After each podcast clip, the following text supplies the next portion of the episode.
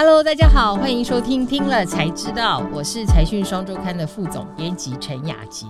今天呢，我们要来跟大家聊聊华邦电这家公司，它豪值千亿的投资，焦佑军他看到了什么机会呢？如果你喜欢我们的内容，别忘了先给我们按赞、订阅、加分享。Podcast 的听众呢，也欢迎留言给我们哦。今天我们会分成三个段落来跟大家谈一下哦。第一个就是三年豪值了千亿，焦佑军他来跟我们谈华邦电它的历史和布局。第二个，焦佑军他预言半导体要进入慢成长时代，这是一件什么样的情况呢？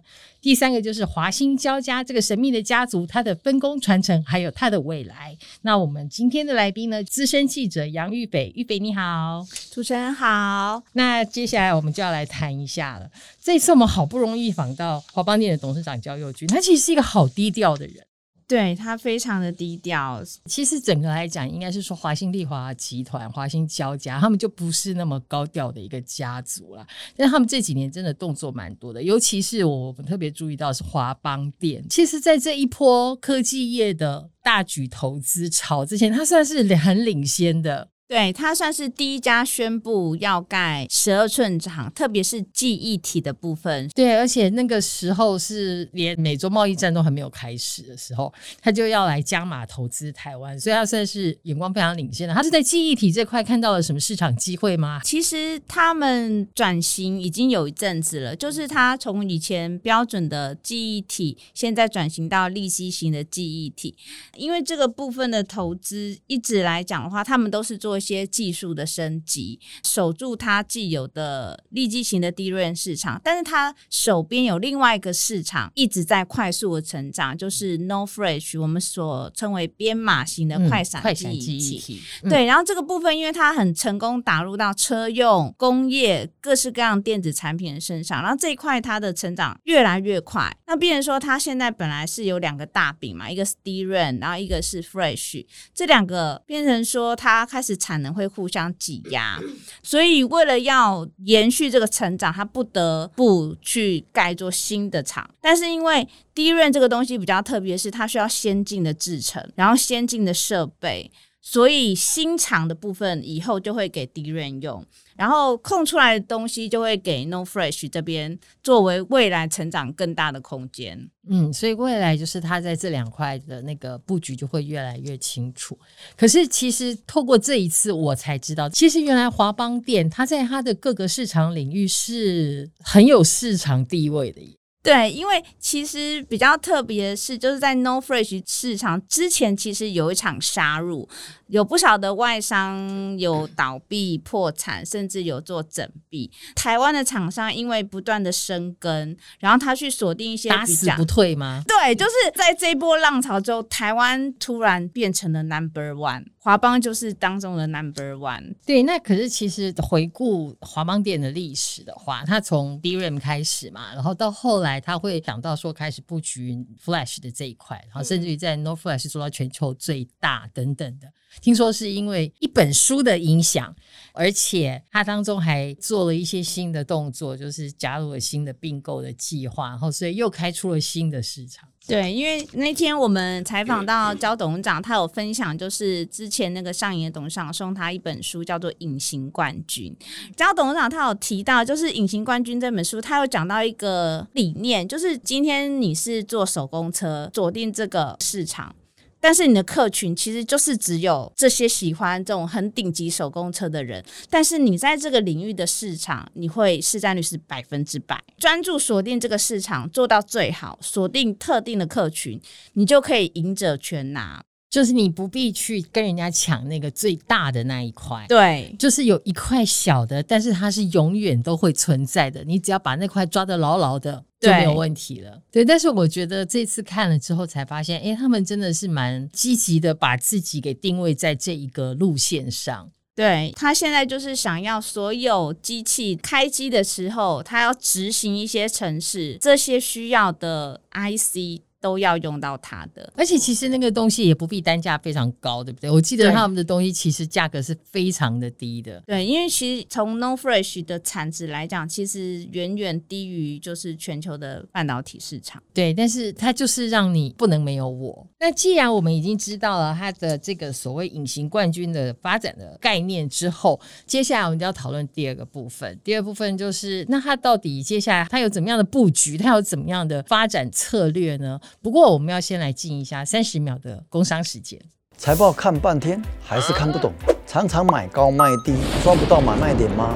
那你就不能错过这堂三大名师教你学会 Peter Lynch 赚十倍的猎股术线上课程。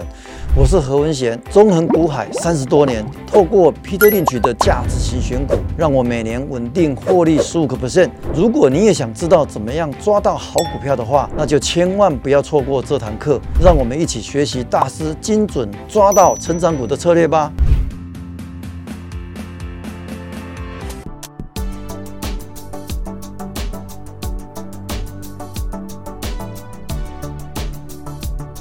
近这三年，其实华邦电的动作最大的莫过就是并购了日本松下半导体事业部门嘛。对。然后它是由新唐去做一个并购的主体，花了二点五亿美金。当初一宣布的时候，其实市场没有那么看好。新唐其实本身它那时候也没有进入一个很快速营运成长的一个比较亮眼的情况，所以那时候大家会觉得这样的策略，你花那么大的钱，然后去并购一个日本，那么感觉好像。历史很悠久的半导体公司，这个并购到底是好还是不好？对，但是因为说实话啊，大家如果对日本企业有点了解的话，他们其实都是非常强调本国生产在地化，那是本国经营这样子。所以如果不是出了很大的事情，他们是很难卖给外商的。对，所以但华邦电那时候买到，一方面有人说，哎，这是一个机会，但是也有人觉得他是去接刀子。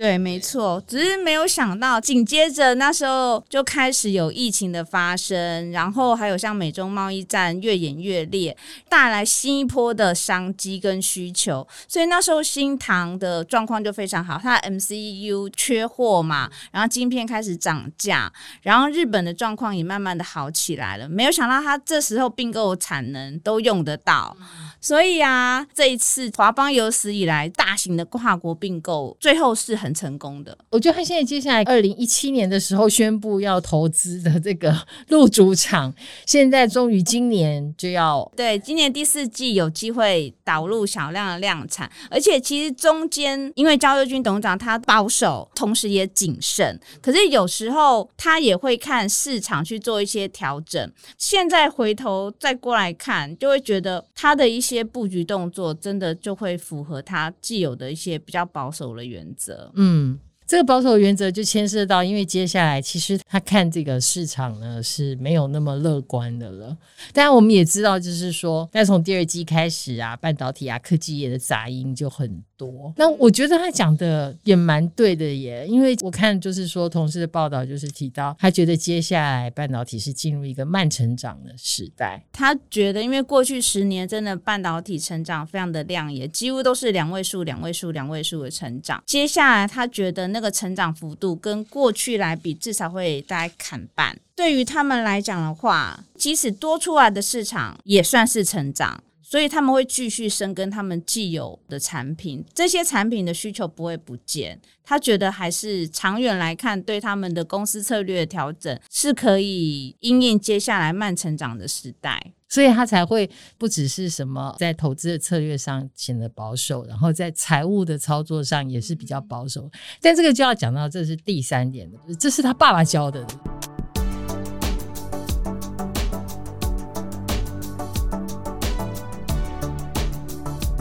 那天焦佑军董事长讲了这句话：“先算输后算赢。”其实他说电子业其实风险很高，宁可错过机会也不要踩雷。其实这有点像是之前的一些低润布局的一些教训，让他接下来在发展的每一步都会更加谨慎。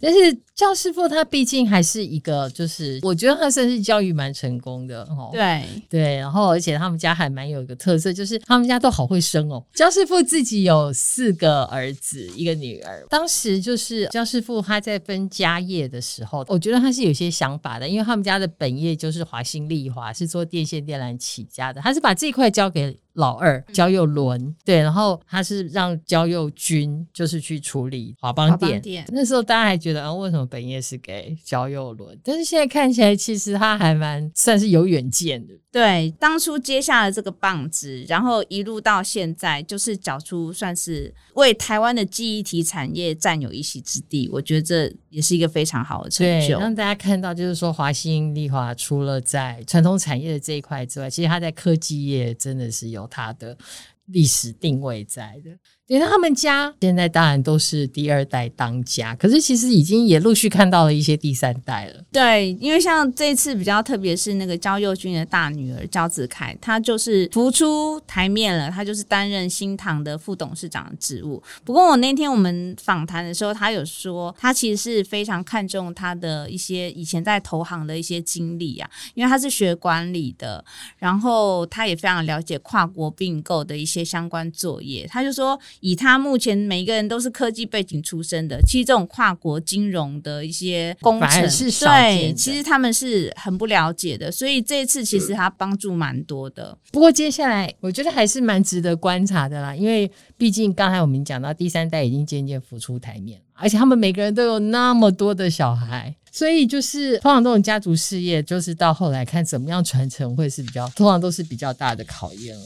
所以焦佑军就有说啊，他觉得企业传承啊，其实会比家族传承来得更强。既然你刚刚说他们是一个多子多孙的家族，他说到了第三代，其实股权会更分散。其实没有一家会拥有哪一家的绝对主导权，就比较不会有纷争出现。好，那节目的最后呢，我们要来念一下几位网友在听了才知道第九十六集，就是二零二二生技股活跳跳三大关键利多全揭晓的留言。其中这一位梧桐哦，他说，对于药从一开始研发到领药证上市贩售，中间有一些程序，像是第一期啊、第二期啊等等的，可不可以说明一下新药从研发到贩售的流程呢？这个我们这谢谢梧桐的提醒，因为其实这个当中真的是会经过很多专业的程序，然后而且我们常常看到那个这些生技股的重讯，就是什么东西已经进入第几期了，那这到底代表什么意思？可能真的如果不是业内的人的话，没有办法那么了解。所以我们接下来会好好的来准备一下，怎么样用一个专题的方式来为各位读者说明。好的，那感谢大家收听今天的节目，也谢谢玉肥的分享，谢谢。那 YouTube 的观众呢，请帮我们按赞、订阅、加分享。Podcast 的听众呢，也不要忘了给我们留言，还有五颗星哦。听了才知道，我们下次见，拜拜，拜拜。